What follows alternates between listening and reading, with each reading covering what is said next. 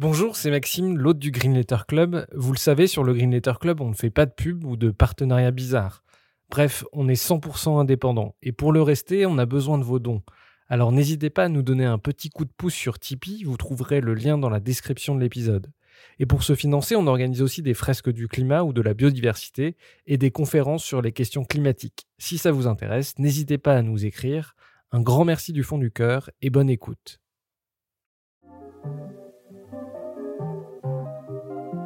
Bienvenue dans le Green Letter Club, la chaîne qui décortique les grands sujets écologiques.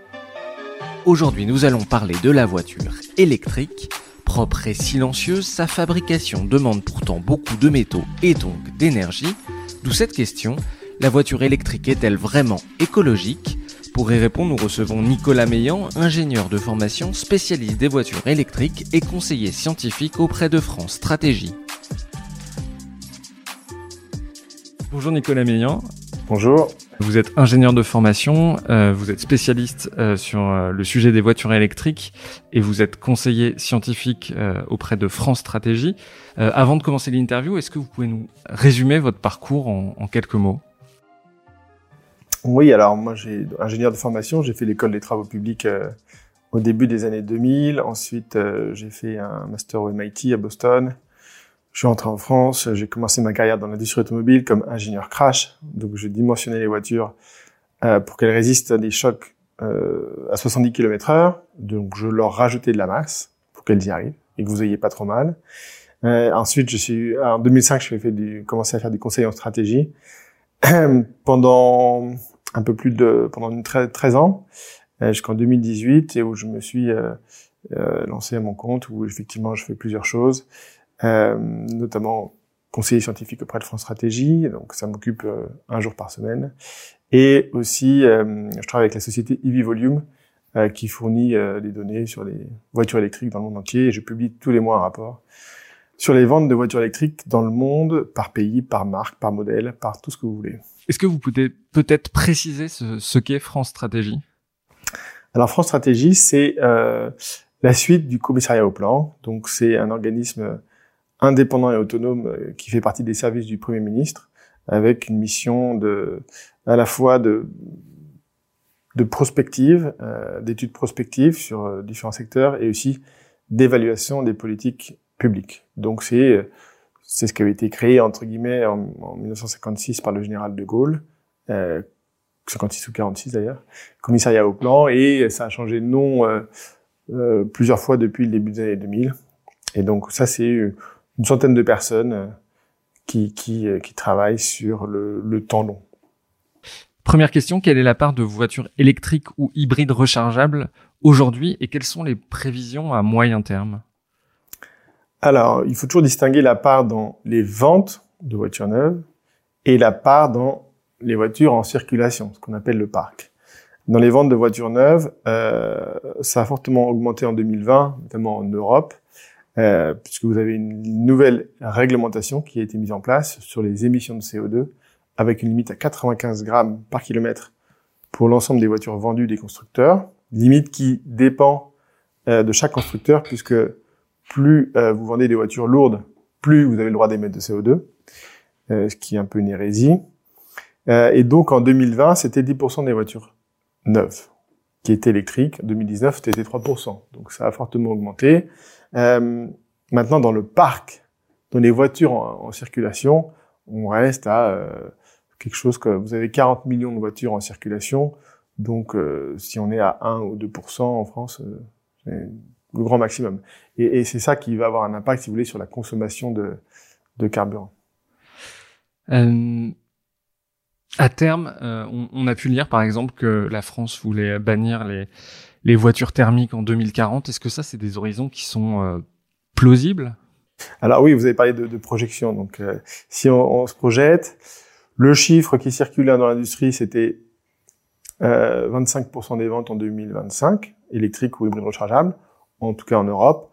Ça, on devrait y être, à mon avis, puisque cette année, euh, euh, en Allemagne, on sera à 20%, en France, au Royaume-Uni, on devrait être à 15%. Donc, le 25% en 2000, 2025 qui serait atteignable, on serait peut-être plutôt à 30. Euh, vraisemblablement en 2030, on sera vers les 50, 60%. Alors il y a autant de projections que de personnes qui en font, donc c'est toujours des, ordres de grandeur et des fourchettes qu'il faut retenir. Maintenant, si on est à 50, 60% des ventes, euh, bah, en fait, ça veut dire que en, circulation, euh, ça va, pas être beaucoup plus que, que 10%. Pourquoi? Si on prend l'exemple, il y a un pays qui, est le paradis des voitures électriques aujourd'hui. 4 voitures neuves sur 5 sont des voitures électriques. 80%. Ça s'appelle la Norvège. La Norvège, elle était à notre niveau aujourd'hui, donc euh, à peu près autour de 15%, il y a 7 ans. Il y a 7 ans. Euh, donc on a au, moins 7 ans de retard. Aujourd'hui, avec 80% des ventes qui sont électriques, ils ont 10% des voitures en circulation qui sont électriques. Et à peu près 5% de baisse de la consommation de carburant.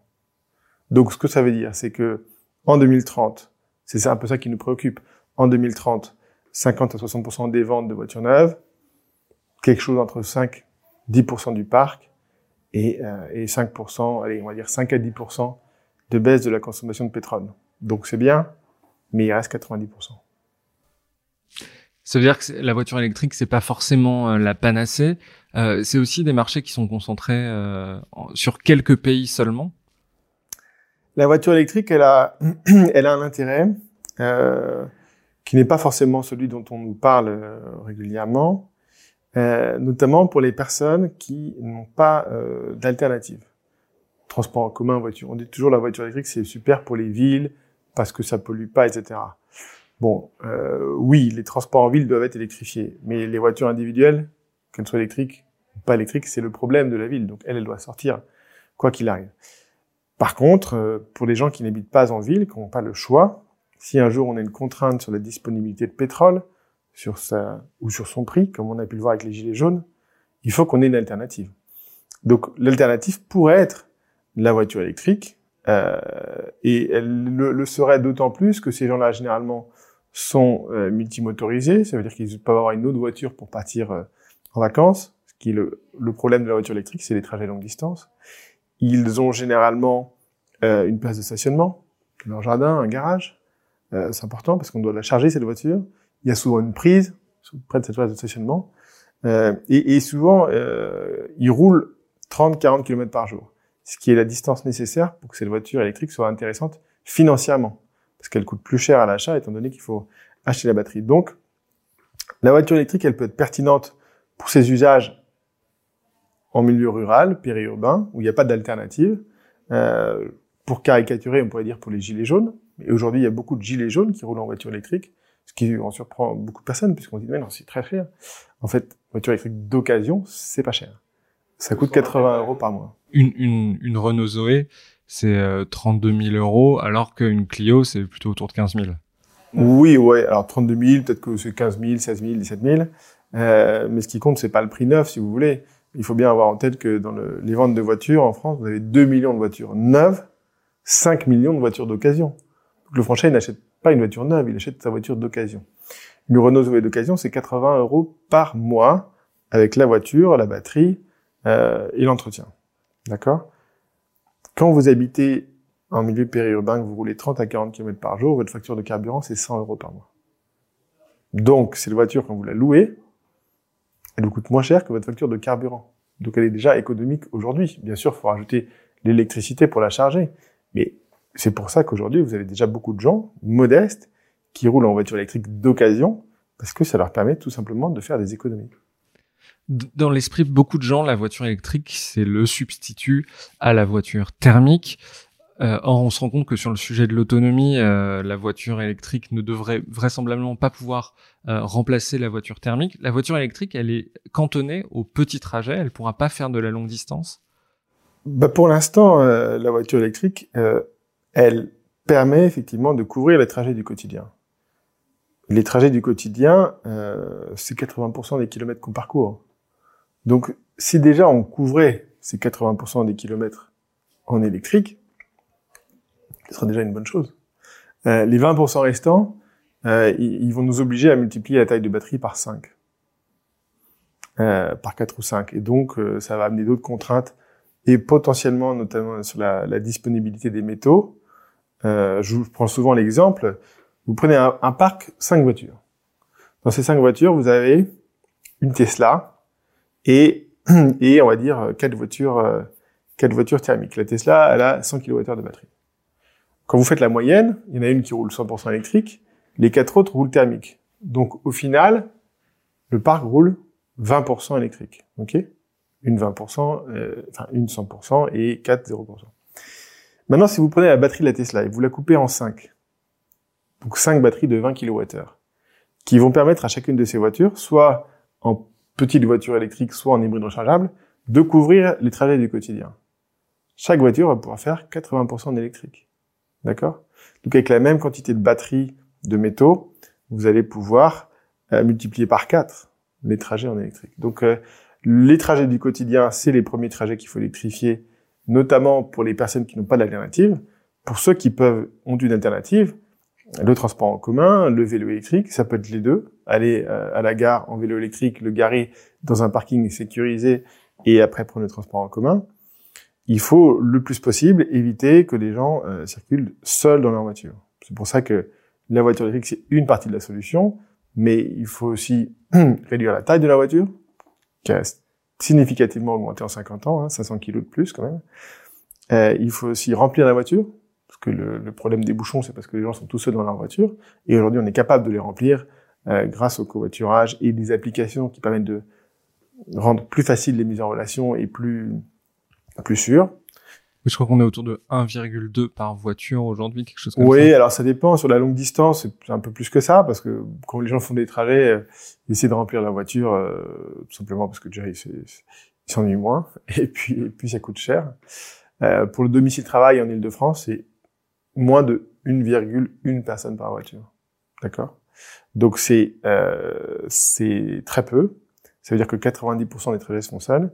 Et le chiffre, c'est que si vous augmentez ça de 10%, donc vous passez de 1,1 à 1,2, vous supprimez les bouchons. Ça signifie quoi? Ça signifie que, en fait, vous, euh, une fois tous les 15 jours, vous faites du covoiturage. Quoi. Et ça, ça vous permet de... Parce que vous avez 10 jours, hein, c'est pas jours.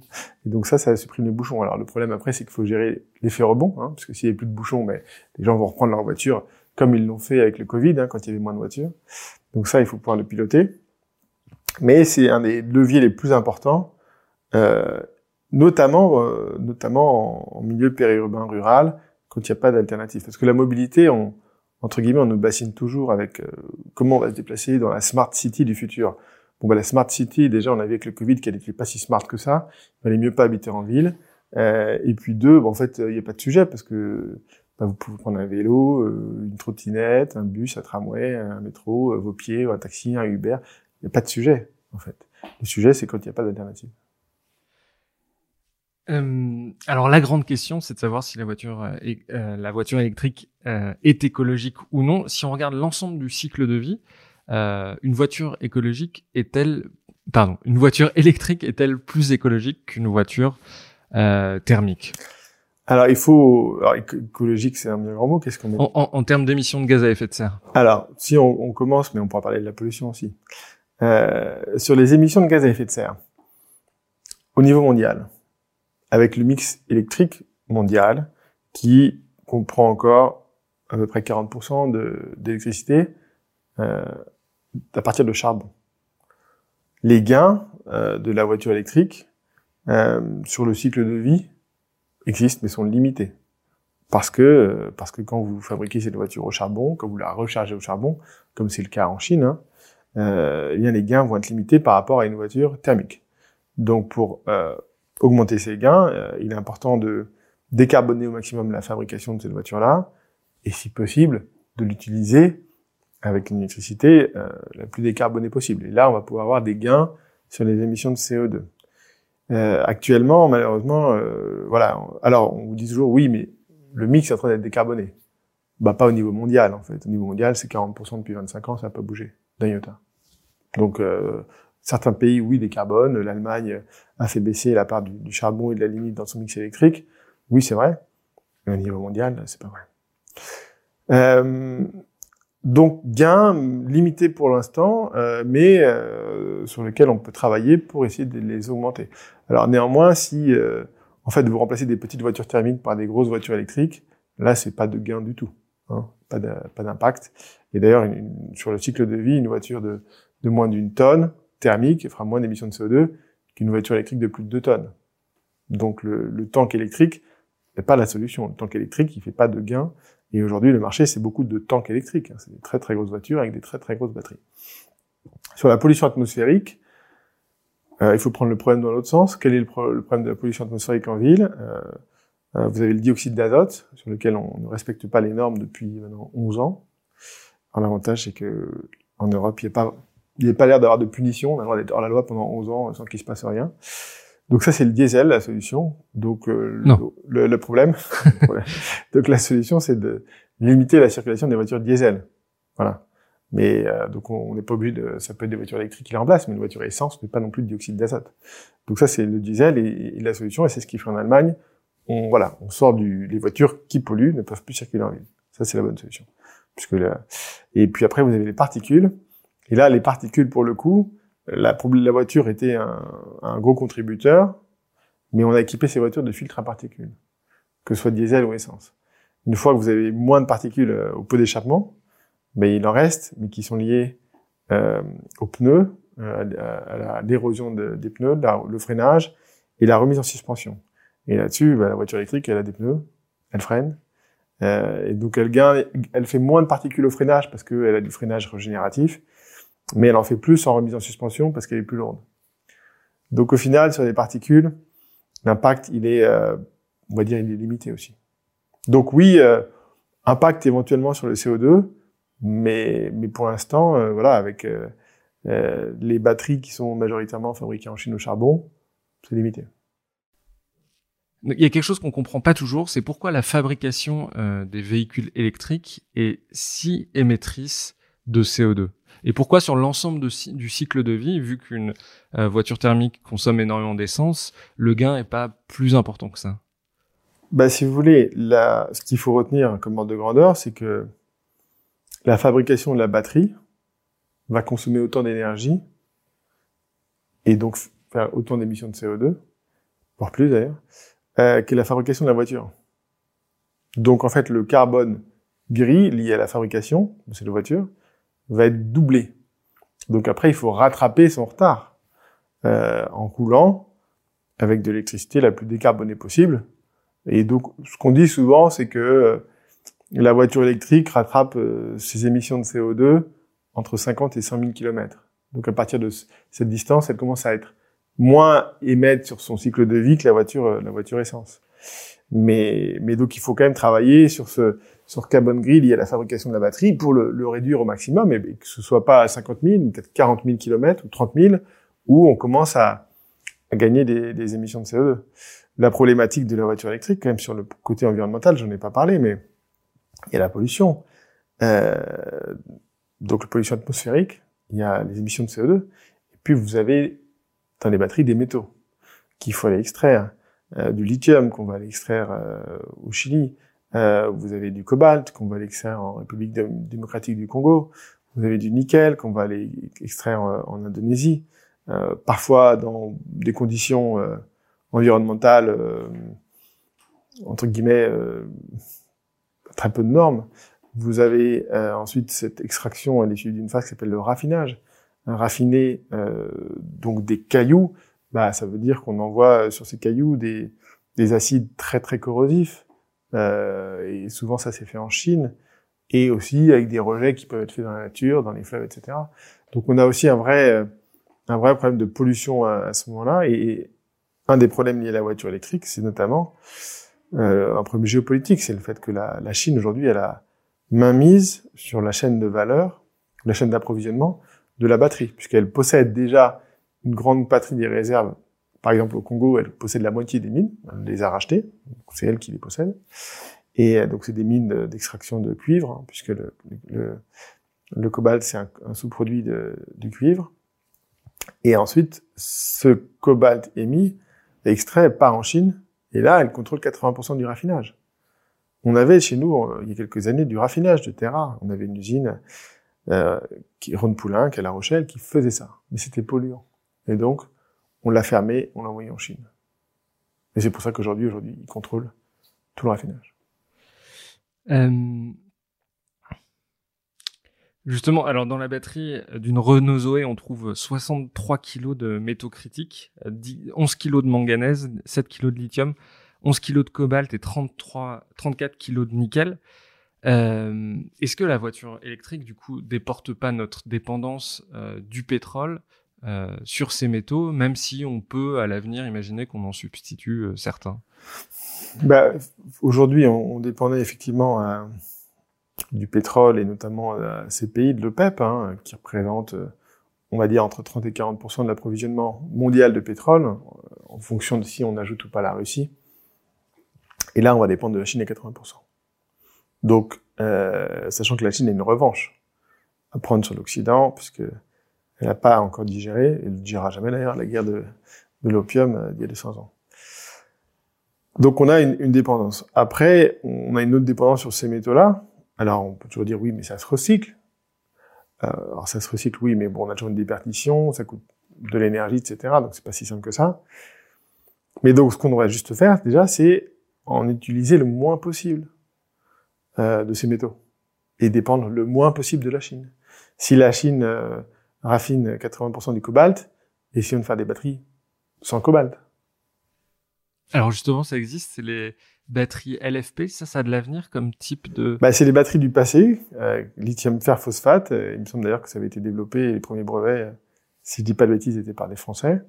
Euh, et ça a été remplacé par ces batteries avec du cobalt pour avoir des batteries avec une plus grande autonomie.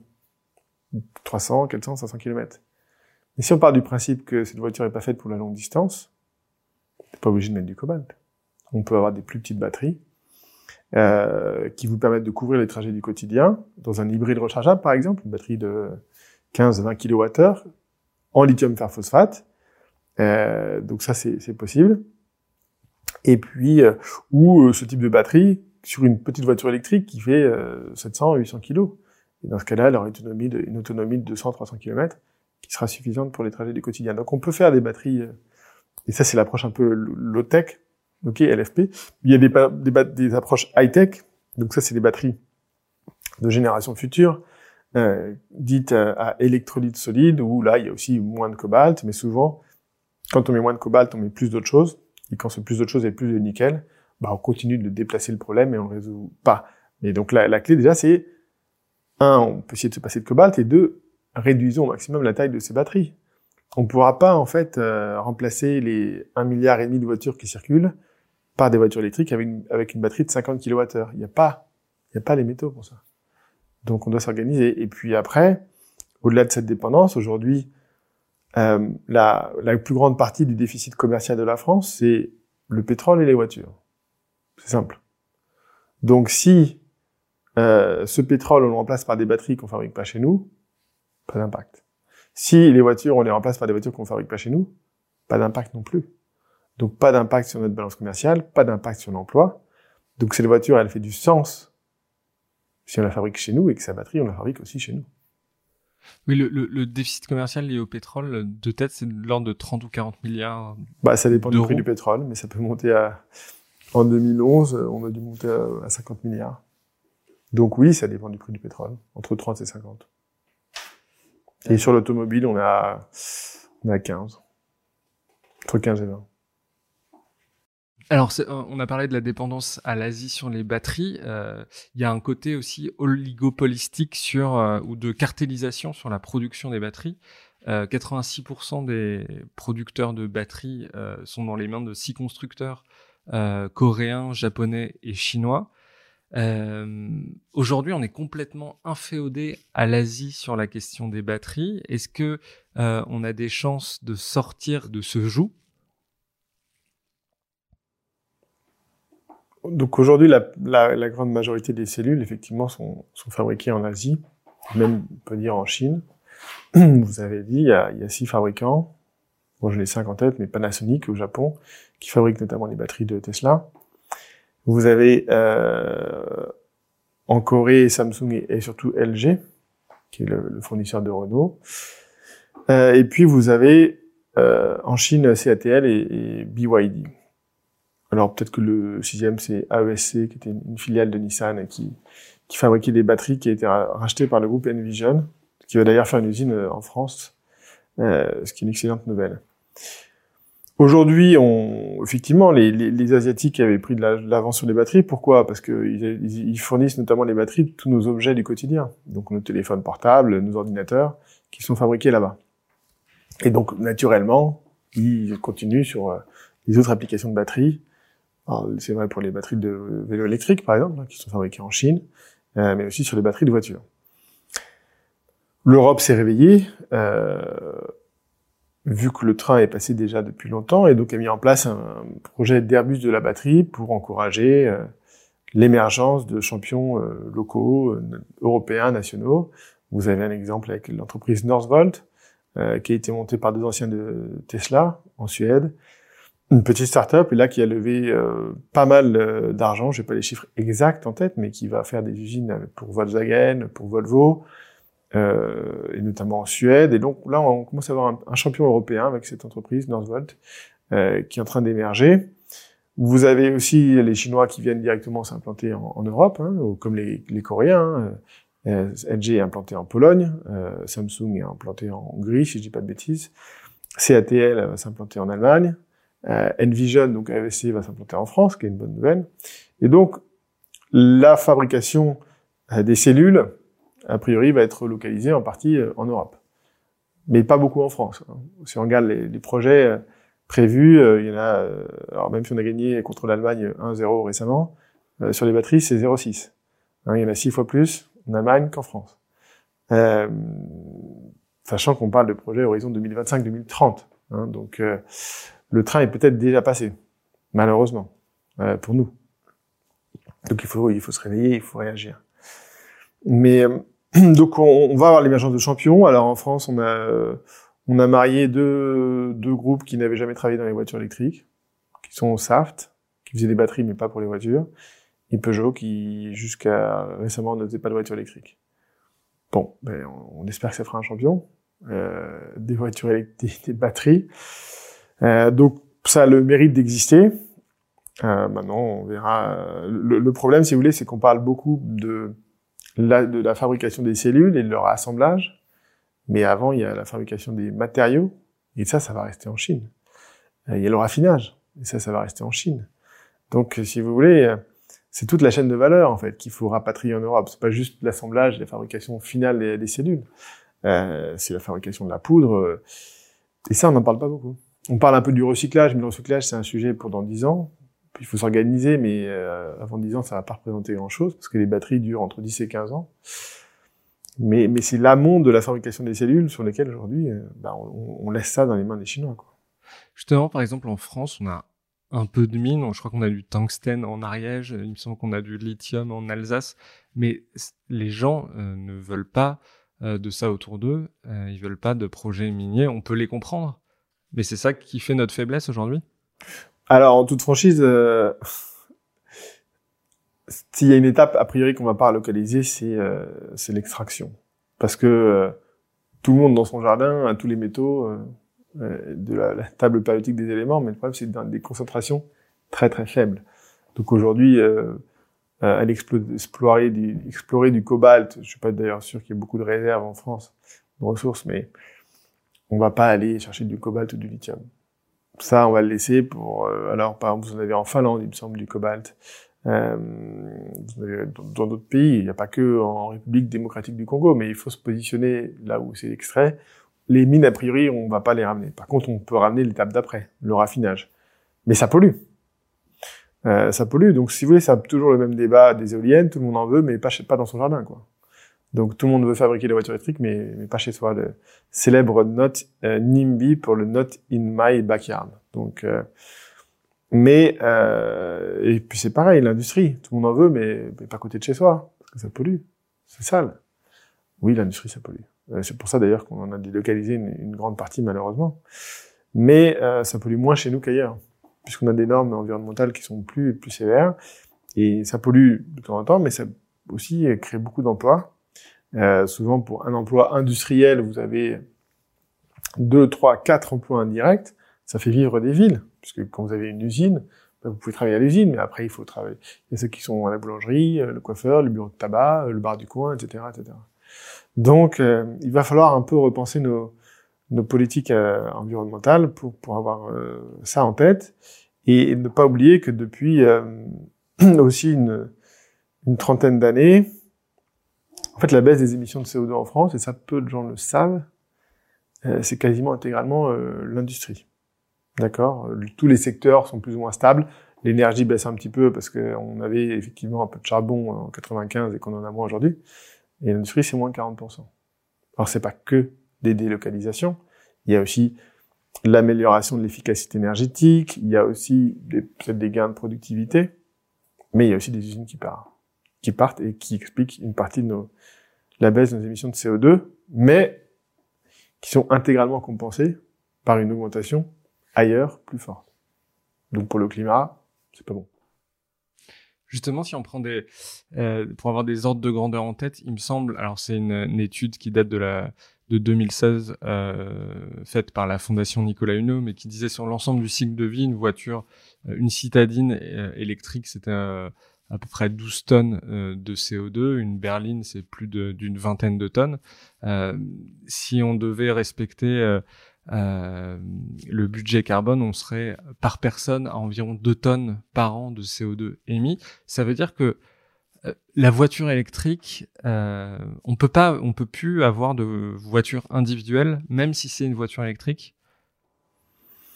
En règle générale, il y, a, il y, a, plusieurs leviers pour faire baisser les, les émissions de CO2. Hein, J'en ai parlé tout à l'heure. Un, il y a la taille de la voiture. Quelle que soit, qu'elle soit électrique ou pas électrique, il faut réduire sa taille c'est directement proportionnel à sa, consommation, sa taille, c'est-à-dire son poids. Et puis effectivement, il faut, il faut essayer de la remplir, notamment pour le domicile travail, euh, parce que là, vous n'avez pas d'effet rebond, en fait. Vous n'allez pas prendre deux fois plus de votre voiture parce que, voilà, quand vous, vous supprimez tout simplement une voiture sur la route, ce qui n'est pas le cas sur les longues distances. Donc il faut essayer de, si vous voulez, il faut essayer de réduire ça, de déjà d'utiliser tous les leviers. Après les objectifs de tonnes, euh, c'est bien joli, mais euh, moi, ce qui m'inquiète plus euh, au-delà de ça, si vous voulez, c'est que les gens puissent continuer à se déplacer. Parce que s'ils peuvent plus se déplacer, comme c'était le cas pendant les Gilets jaunes, euh, on a un problème.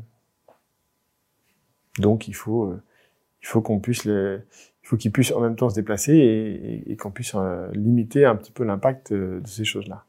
Et aujourd'hui, après une période difficile du, Covid où on a été confinés, on nous a demandé de rester chez nous au maximum, de plus nous déplacer. Euh, je crois pas que d'aller dire aux gens, euh, bon bah écoute, pour sauver la planète, euh, tu vas rester chez toi et plus te déplacer. Je suis pas sûr que ce soit très audible. Donc euh, il faut proposer des alternatives. Peut-être que faire un ou deux jours de télétravail, ça fait partie. L'immobilité fait partie des solutions à la mobilité. Mais il faut surtout proposer un projet dans lequel les gens peuvent se, projeter, se projeter avec leur famille et, et dans, entre guillemets dans la joie et la bonne humeur. Ce qui n'est pas le cas aujourd'hui de ce que nous proposent nos hommes politiques. Euh, si on se projette à 10 ou 15 ans, l'augmentation du parc électrique en France et en Europe de manière générale va être euh, substantielle. Euh, est-ce que le réseau peut tenir et à quel point on a besoin de produire plus d'électricité pour supporter cette montée en puissance du parc électrique Alors il y a des projections qui sont faites, hein, notamment par les gens qui, que ça intéresse, qui sont RTE, et qui montrent à horizon 15 ans qu'a priori, euh, il n'y aura pas d'impact sur la, la consommation d'électricité, puisque on est quand même sur une baisse structurelle de la consommation depuis une dizaine d'années pour un certain nombre de raisons, pour les efficacités énergétiques, pour des raisons aussi démographiques et structurelles. Donc euh, la consommation d'électricité baisse. Donc euh, éventuellement ça va rajouter de la consommation, mais on a la puissance en place pour la fournir. La seule contrainte, c'est qu'il ne faut pas qu'on se charge tous le soir à 19h en même temps. Mais cette contrainte, on l'a déjà gérée il y, a, il y a 30 ans quand on a mis, en place des, des ballons d'eau chaude, des ballons euh, électricité. Donc, euh, il faut juste répartir la charge pendant la nuit et euh, ça ne devrait pas poser de. Donc, euh, pas de problème pour la. En termes d'énergie, en termes de puissance, effectivement, si demain on essaie d'avoir un réseau de recharge équivalent à ce qu'on a sur les, voitures, quand vous chargez votre voiture essence aujourd'hui, c'est équivalent quand vous mettez autant d'énergie dans votre réservoir en 3 minutes, c'est comme si vous aviez une puissance de 2 MW. D'accord? 2 MW que vous transfériez. 2 MW, c'est 2 TGV. D'accord? Donc, comme il y a 10 pistolets par station essence, sur les 400 stations essence sur l'autoroute, ça fait 10 fois 2, ça fait 20, mais 20 TGV. Euh, un réseau électrique qui, qui, qui permet de, de, de, supporter 20 TGV, bah, c'est quelque chose qui est dédié. Le réseau électrique du TGV, c'est un réseau qui est dédié. Donc euh, ça, je n'y crois pas. J'y crois pas sur la longue distance.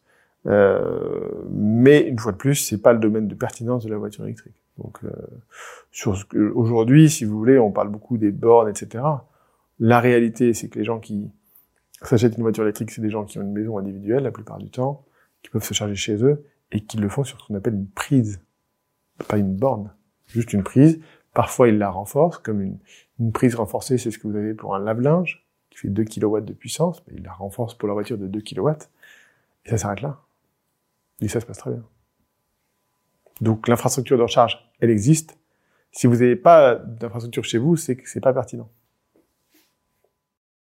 Les usines automobiles euh, ont largement été délocalisées dans les pays de l'Est. Est-ce que euh, l'arrivée du véhicule électrique va parachever cette délocalisation euh, vers l'Asie, puisqu'on voit énormément de véhicules électriques qui sont produits en Asie Alors vous avez effectivement une première vague de délocalisation qui a eu lieu dans les années 2000, notamment avec les nouveaux États membres qui, qui rejoignent l'Union européenne en 2004. Et donc là, vous avez pas mal d'usines qui, qui ferment. Vous avez 12 usines qui ferment en Europe de l'Ouest et 11 qui ouvrent en Europe de l'Est.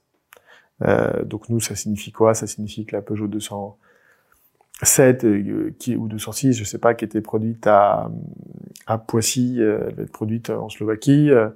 ça signifie que la, la C1, la 107, elles vont être produites en République tchèque.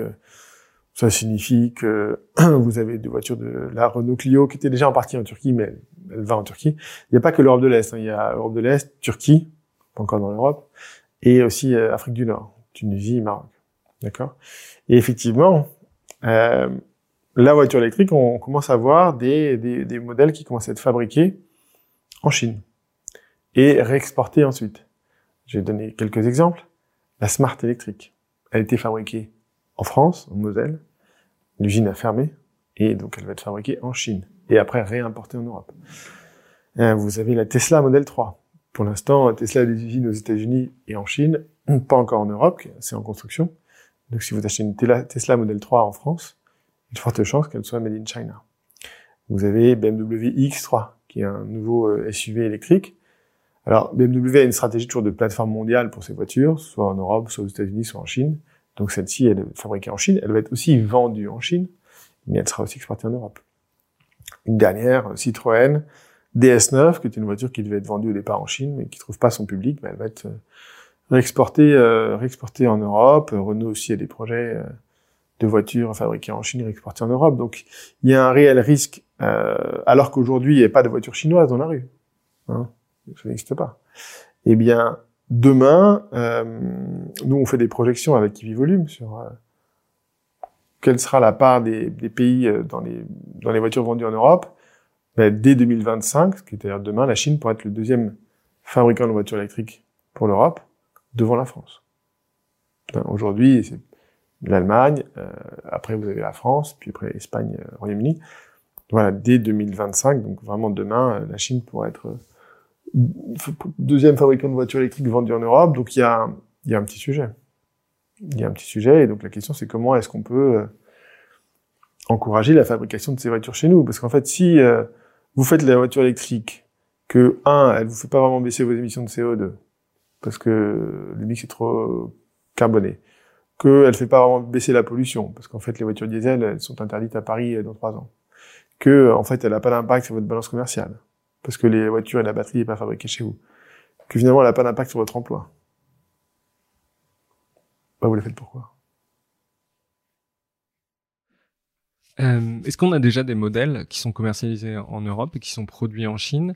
Euh, et, quelles conséquences euh, cette désindustrialisation peut avoir sur nos emplois? Est-ce qu'on a, est-ce qu'on a une, des ordres de grandeur en tête? Bah, alors, oui, déjà. Alors, vous avez des modèles la marque MG qui avait été rachetée par euh, euh, le chinois SAIC, euh, qui qui vend son ses modèles et ses SUV en France. Vous pouvez acheter un MG, alors le modèle c'est EZS, je crois, faut aller regarder. Euh, Volvo, avec sa marque Polestar, hein, qui fabrique les voitures dans son usine en Chine. Vous pouvez vous acheter une Polestar. Renault, j'en ai pas parlé, par l'intermédiaire de Dacia, Dacia Spring, qui est excellente voiture électrique, parfaitement dimensionnée pour l'usage du quotidien, petite voiture. Alors ils appellent ça un SUV, mais en fait c'est par principe pour le marketing, mais c'est pas du tout un SUV. C'est une petite voiture un peu surélevée, euh, une petite batterie, 27 kWh, euh, qui permet de couvrir les usages du quotidien, 800 kg en batterie. Enfin c'est la voiture parfaite, sauf qu'elle est fabriquée en Chine. Donc la question c'est comment est-ce qu'on la fabrique? Chez nous cette voiture. Euh, et ça va pas être facile. Mais euh, bah, au niveau social, si vous voulez, depuis 20 ans, euh, c'est 200 000 emplois qu'on a perdus dans l'industrie automobile. Industrie plus équipement, on était à 400 000, on descend à 200 000. Emplois directs. Et puis après, il y a les emplois indirects. 1 pour 4. Donc ça veut dire qu'en fait, quand vous en perdez 200 000, vous en perdez un million. En tout. Puisque un emploi industriel, quatre emplois indirects. Ça, ça prend pas en compte aussi l'aval de la filière, euh, la réparation, la commercialisation. Bah, si vous voulez, la réparation, la commercialisation, elle n'est pas vraiment impactée par le lieu de fabrication de la voiture. Ça change pas grand-chose. Euh, elle est impactée par les parts de marché qu'ont les constructeurs. Non, mais, quand vous dites les voitures sont fabriquées en France, un pour quatre. Non, un pour quatre, c'est euh, c'est des emplois. Alors, je sais pas. Effectivement, euh, il faut il faut regarder, mais a priori. Euh, il n'y a pas vraiment de raison, si vous voulez, que ça ait un, impact sur ces emplois. De... Le réseau de distribution, c'est beaucoup d'emplois aussi, hein, ce qu'on appelle l'aval de la filière. Mais en fait, que la voiture soit fabriquée euh, en France ou en Pologne, ça change pas grand-chose pour eux. Ça reste une voiture à entretenir. Il y a beaucoup de subventions sur euh, sur les véhicules euh, électriques entre la prime euh, de conversion ou le bonus écologique, on peut monter jusqu'à 12 000 euros de, euh, de subvention. Ça, ça veut dire que justement, ça va subventionner les industries de, des batteries en Asie et les constructeurs automobiles en Asie? Alors, on a une, en France une déformation. On adore, euh, depuis 30 ans, on adore subventionner la demande. On adore faire des, notamment dans l'automobile, on a mis en place des primes euh, pour soutenir le secteur quand ça allait mal. Quelques exemples, certains se souviennent peut-être euh, de ce qu'on appelait la jupette ou la baladurette. C'était déjà des primes à l'achat quand on était en contre-cycle euh, économique pour soutenir l'industrie, pour soutenir nos emplois. Et ça permettait effectivement de faire tourner les usines et de, maintenir l'emploi, euh, y compris dans le réseau de, de distribution. Et euh, on a continué à faire ça, mais sauf qu'en 2008, on a mis en place un, un bonus-malus écologique sur les émissions de CO2. Et donc, ce bonus-malus, euh, qui était un petit peu mis en place pour euh, favoriser les voitures françaises, les Français et constructeurs spécialisés dans les petites voitures sobres en carburant, diesel notamment, eh bien, notre déficit, notre balance commerciale sur l'automobile devient négative en 2008. Pourquoi? Parce qu'en fait, on encourage, on incite l'achat de voitures qui ne sont plus fabriquées chez nous. Puisque de 2000 à 2008, on a délocalisé la production en Europe de l'Est, en Turquie. Euh, et donc, depuis un peu plus de 10 ans, on, subventionne nos importations. On continue avec la voiture électrique. Quand on donne 6 000 euros pour acheter ces voitures euh, électriques, eh ben, en fait, c'est 6 000 euros pour payer le surcoût de la batterie. Cette batterie, elle est fabriquée où? En Chine, en Pologne.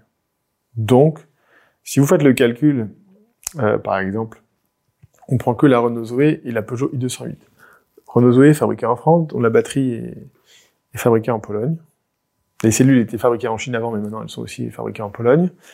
i208, euh, voiture fabriquée en Slovaquie, batterie euh, assemblée en, Slovaquie, cellules fabriquées en Chine. Donc 50 000 de ces deux voitures ont été vendues l'an dernier, donc 50 000 en tout, fois 6 000 euros, 300 millions d'euros.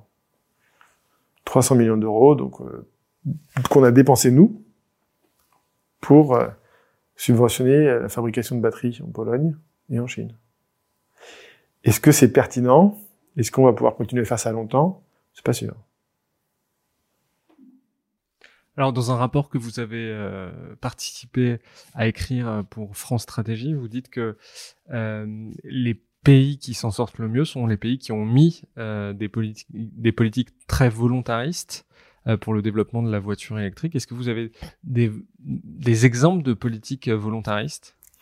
Alors attention, derrière le, ce qui s'en sortent le mieux. Là où la voiture électrique se vend le plus, d'accord, euh, vous avez l'exemple effectivement de la Norvège, qui est le paradis de la voiture électrique, où euh, quelle voiture sur 5 vendue est électrique?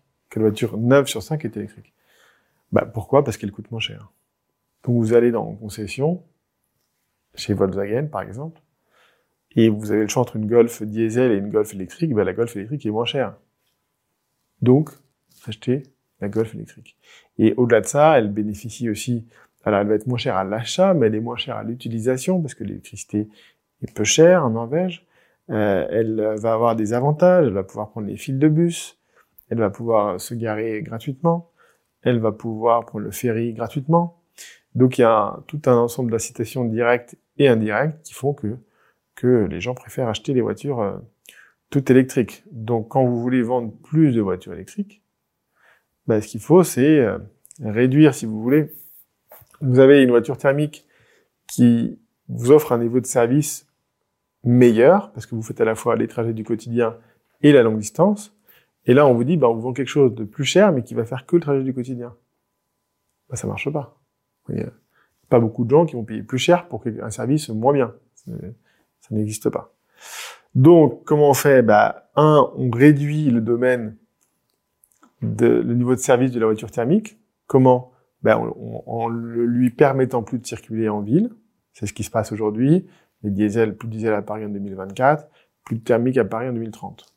Donc ça, ça va donner un avantage en termes d'utilisation à la voiture électrique. Donc ça, c'est un des éléments.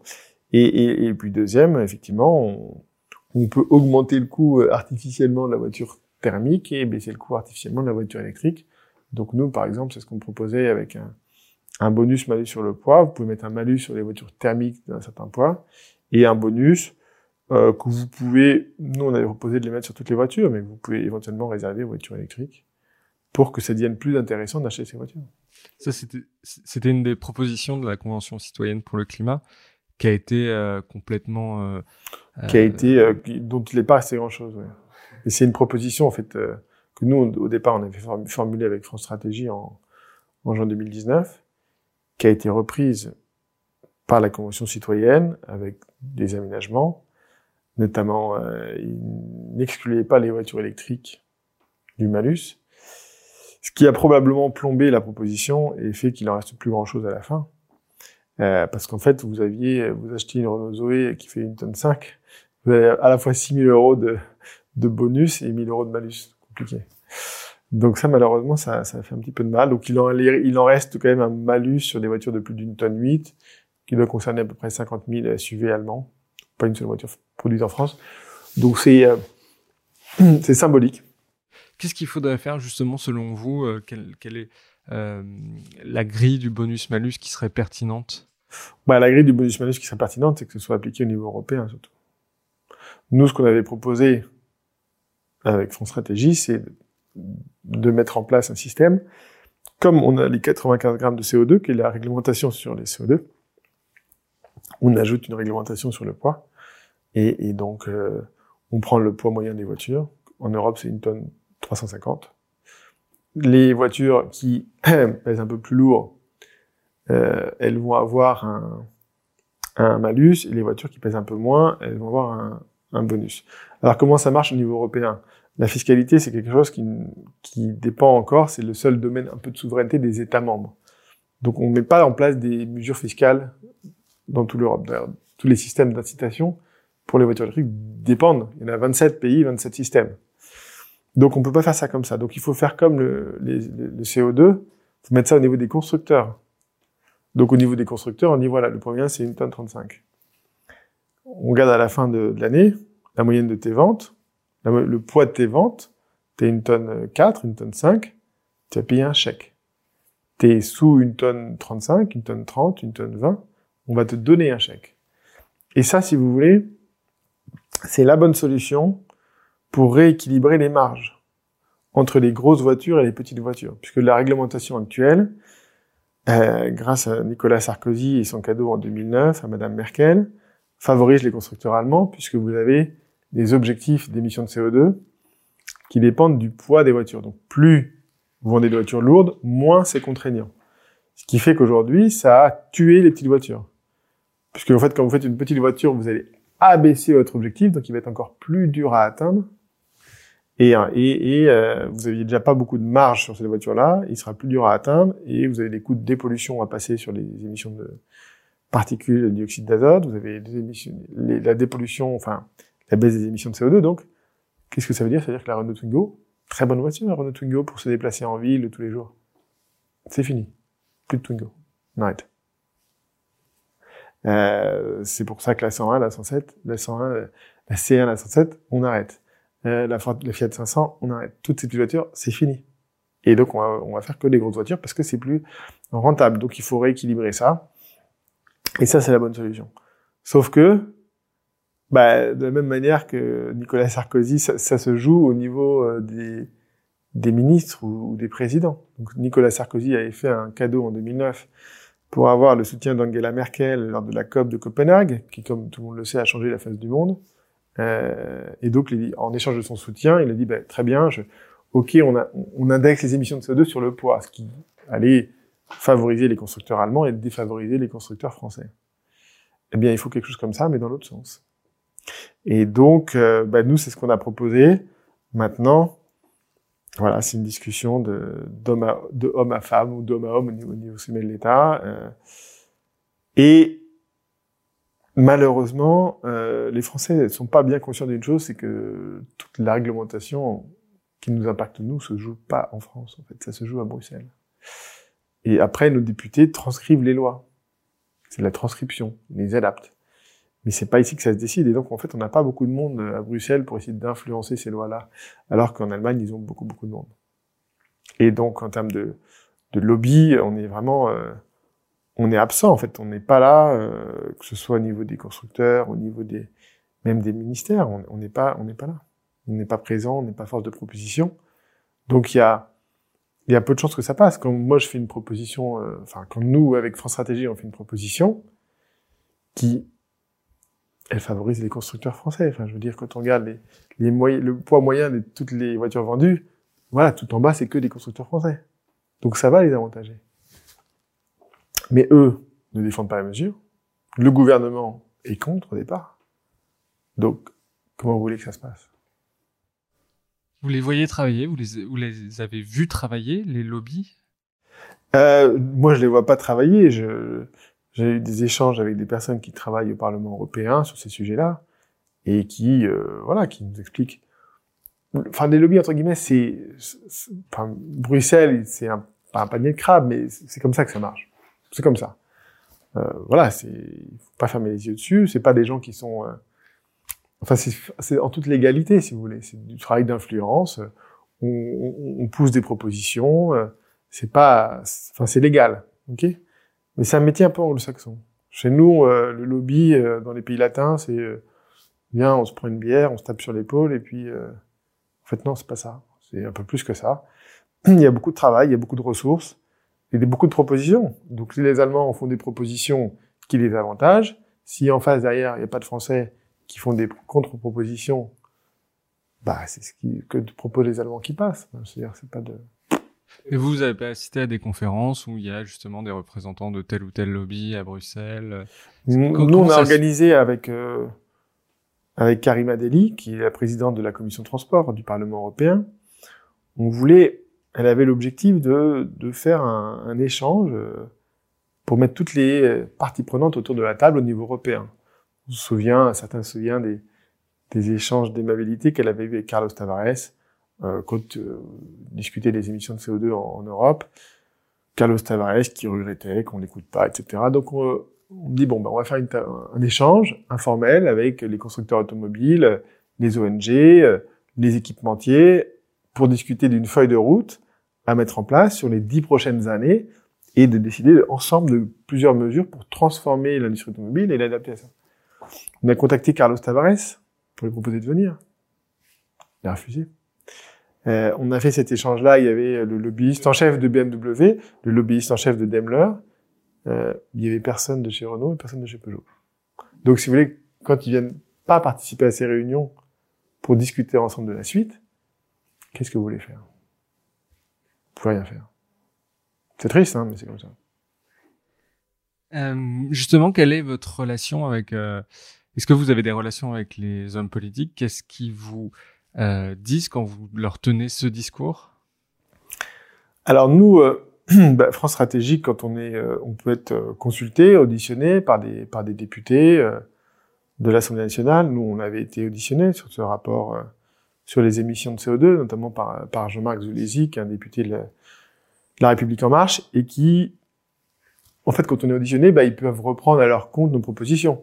Donc c'est comme ça que euh, sur le bonus malus poids, bah, il y avait un certain nombre d'amendements qui avaient été proposés déjà en 2018, euh, notamment par une députée à l'époque qui s'appelait euh, Barbara Pompili, euh, Mathieu Orphelin aussi. Donc on, on, a des échanges avec eux. Nous, notre but, c'est de faire des propositions qui puissent ensuite entrer dans le débat législatif et être adaptées. Donc ça, c'est le type d'échange que nous, que nous avons avec eux. Après c'est d'autres échanges avec des, des personnes qui s'intéressent un petit peu à comment réindustrialiser la France. Euh, mais le, le, la conclusion souvent, c'est que bah, dans le système actuel, où finalement on a des pays euh, à moins de 1000 km qui coûtent trois fois moins cher en termes de main d'œuvre, euh, sachant qu'on n'a pas le droit de mettre en avant euh, l'origine de fabrication d'un produit, ça va être compliqué. En Europe, vous n'avez pas le droit à part sur les fruits et légumes où c'est obligatoire, de, mettre, où était fabriqué le produit. D'accord? Vous n'êtes pas obligé de le faire en fait. Donc quand vous c'est fabriqué en France, vous pouvez le faire. sous certaines conditions, il faut que 50% de la valeur ajoutée ait été fabriquée en France, que la dernière étape substantielle été faite en France. Euh, mais en fait, euh, si quand vous fabriquez en Turquie, au Portugal, au Maroc, vous ne devez pas l'indiquer, bah si vous voulez, les, les personnes, euh, voilà, euh, sont pas sensibles à ça. Quand ils achètent une voiture, quand ils achètent une Peugeot 208, une Renault Clio, une 2008, bon, bah, ils se disent que c'est bien pour l'industrie française, ils vont vivre le Made in France. Ça fait 15 ans que les voitures se, sont plus fabriquées chez nous. Donc, si on, on écrivait sur l'étiquette de la Dacia Spring Made in China, peut-être que ça aurait un impact sur le consommateur. Mais on n'a pas le droit ça, de le faire. Ça, vous pensez, parce que c'est le cas sur le textile et on voit pas de... Non, c'est pas le cas sur le textile. Bah, la, la, plupart des vêtements, on voit où ils ont été fabriqués. Mais c'est pas obligatoire. Euh, si vous allez regarder dans une marque comme euh, Dim, qui est une des marques préférées des Français pour les sous-vêtements, euh, bah, que ce soit la lingerie ou les ou les caleçons, c'est marqué nulle part où c'est fabriqué. Nulle part. Mais vous pensez que ça ça changerait le, le comportement des, des, des, citoyens? Parce que y a, les gens savent que les textiles sont majoritairement bah, faits au, si au Bangladesh, vous voulez, en Chine. euh, ou- Si vous avez le choix entre euh, un t-shirt euh, à 10 euros fabriqué en France et un t-shirt à 10 euros fabriqué en Chine, au Bangladesh, il est probable que vous alliez sur le t-shirt fabriqué en France. Vous, vous n'allez pas forcément payer plus cher, peut-être 5%, gros- 10% grand maximum, mais au moins vous ferez votre choix en toute connaissance de cause. Aujourd'hui, je vous dis, sur les, les- quand vous achetez une i200, une Peugeot 208, bah, personne ne sait qu'elle est fabriquée en Slovaquie. Quand vous achetez une Renault Clio, personne ne sait qu'elle est fabriquée en Turquie. Euh, moi, j'ai publié un graphique où j'ai montré euh, les, les 20 voitures les plus vendues en France en 2020 et je montrais à côté le pays de fabrication. Parce qu'en fait, personne n'a cette info. Il y en a 6 sur les 20 qui sont fabriqués en France et dans les 6 plus, les, les six plus vendus, il n'y en a pas une seule. Euh, les, les, les, on dit souvent les, nos, empl nos emplettes sont nos emplois. Il y a, il y a des, des gens qui, euh, aujourd'hui, quand ils achètent, ils souhaitent continuer à faire vivre euh, et à faire travailler des, des gens en France. Donc, euh, ils n'ont pas l'info. Ils peuvent pas le faire. Si vous valorisez pas la fabrication française, c'est compliqué. Mais ça, Euh, c'est interdit. Dernière question. Aux gens qui nous écoutent et qui ont compris euh, l'importance de, de ces sujets-là, qu'est-ce- quel message vous voudriez leur, euh, leur passer? Bah, moi, je pense qu'on a un vrai sujet. Euh, on a un vrai enjeu et je regrette que ce débat n'existe pas beaucoup. C'est, euh, pour moi, c'est comment est-ce que on a des règles qu'on a mis en place au niveau européen qui clairement euh, ont abouti, eu comme conséquence, la désindustrialisation de notre pays. Parce que c'est pas parti en Chine. Hein. L'automobile, c'est pas parti en Chine, c'est parti en Europe de l'Est. Et donc aujourd'hui, ces règles-là, si on les garde, je vois pas bien comment on peut inverser la tendance. on a des déséquilibres euh, sur euh, le coût du travail, on a aussi des déséquilibres sur la fiscalité. Euh, et donc moi, je suis convaincu que, que l'Europe, l'Union européenne, en tout cas, il faut faire évoluer les règles qui existent. Ça ne veut pas dire forcément qu'il faut en sortir, mais il faut la faire, il faut la rééquilibrer. Euh, et aujourd'hui, je, je, pense que ça devrait être le, le, débat principal. Donc, un débat, un enjeu principal de la France, ça devrait être sa réindustrialisation, comment on fait pour reproduire en France et recréer de l'emploi en France. Donc augmenter nos émissions de CO2, ce qui serait une bonne chose, puisqu'elles baisseraient plus ailleurs. Euh, donc au, global, elles baisseraient. Mais l'enjeu de la réindustrialisation de la France, qui devrait être un socle commun à tous les programmes politiques en 2022, c'est un enjeu européen en fait. C'est un enjeu de comment on fait, on fait évoluer euh, l'Europe, les règles les règles au niveau de l'Union européenne. Et, et, ce débat est malheureusement euh, tristement absent. Et je vois pas, je connais pas les, les, candidats de 2022, mais on va encore nous parler de plein de sujets qui intéressent les Français, hein, la sécurité, euh, un certain nombre de choses. Mais si euh, on n'a pas des hommes politiques qui un peu courageux, qui un peu, avec un peu de volonté, qui vont porter ces sujets à Bruxelles, au niveau européen, à Berlin, avec leurs homologues, et que derrière on n'a pas les non plus les lobbyistes entre guillemets pour pour aider, euh, bah en fait on va continuer. Euh, je vais pas dire à sombrer, mais je vois pas comment on va verser la tendance. J'aimerais beaucoup qu'on le fasse, mais aujourd'hui, euh, nous une des solutions, j'ai eu un échange avec Yves Gégaud là-dessus, euh, qui serait pertinente, parce qu'aujourd'hui, quel est notre problème? Quand on, on parle de développement durable, on comprend bien que le circuit court, c'est un truc qui est pertinent, d'accord? Pourquoi? Parce qu'on fabrique pas loin de chez nous, donc ça va créer de l'emploi. Euh, accessoirement, ça va peut-être moins polluer que si c'était fait ailleurs. Euh, le transport, bah, il va être court, circuit court, donc il va aussi moins polluer, euh, moins de transport, moins de demande. Et, et donc pour l'environnement, pour l'emploi, pour l'économie, c'est bien les circuits courts. Euh, et donc ce qu'on cherche, devrait chercher à faire aujourd'hui, la délocalisation, c'est l'inverse, c'est les circuits longs. D'accord? Donc euh, on va plus loin, euh, on dégrade la balance commerciale, on dégrade, l'économie, on perd de l'emploi, et, pour l'environnement, c'est pas bon. Donc comment on fait pour faire de passer des circuits longs à des circuits courts? Il y a un problème de distance. Bah, peut-être qu'on peut... on est très fort en France pour ça, mais peut-être qu'on peut réfléchir à une fiscalité kilométrique. Une taxe kilométrique. Alors c'est ça peut être un gros mot, mais une taxe kilométrique, ça peut être aussi une éco des taxes. Ça veut dire, imaginer une fiscalité où les produits euh, fabriqués pas loin, en circuit court, vont être avantagés. Donc, moins de 1000 km, par exemple, vous aurez une, une fiscalité réduite pour moins de 1000 km. Et puis, de 2000 à 3000, vous avez une fiscalité euh, un peu plus augmentée. Et de 5000 à 10 000, encore un peu plus augmentée. Euh, ce qui fait que vous vous trouveriez, par exemple, sur des produits euh, fabriqués en France avec une fiscalité un peu, un peu plus faible et fabriqués en Chine à 25%. Ça, c'est des choses qu'on a le droit de faire en France. C'est la fiscalité, on a le droit de créer ce genre de choses. C'est possible. Après, voilà, est-ce qu'on aura quelqu'un avec la volonté de le faire? Ça, c'est moins, c'est moins, c'est moins sûr. Mais il faut, pour moi, c'est ce genre de solution qui, auquel il faut réfléchir euh, et, et, et, tenter de, de, mettre en place. Si on a, si on a personne qui, qui prend son bâton de pèlerin pour aller changer les choses à, en Europe et rééquilibrer les rapports de force. Malheureusement, euh, on va vite devenir un pays sans usine. Et le problème du pays sans usine, c'est que souvent, euh, c'est des pays sans emploi. Nicolas Meillan, un grand merci d'être venu dans le Green Letter Club. Et à bientôt. Merci.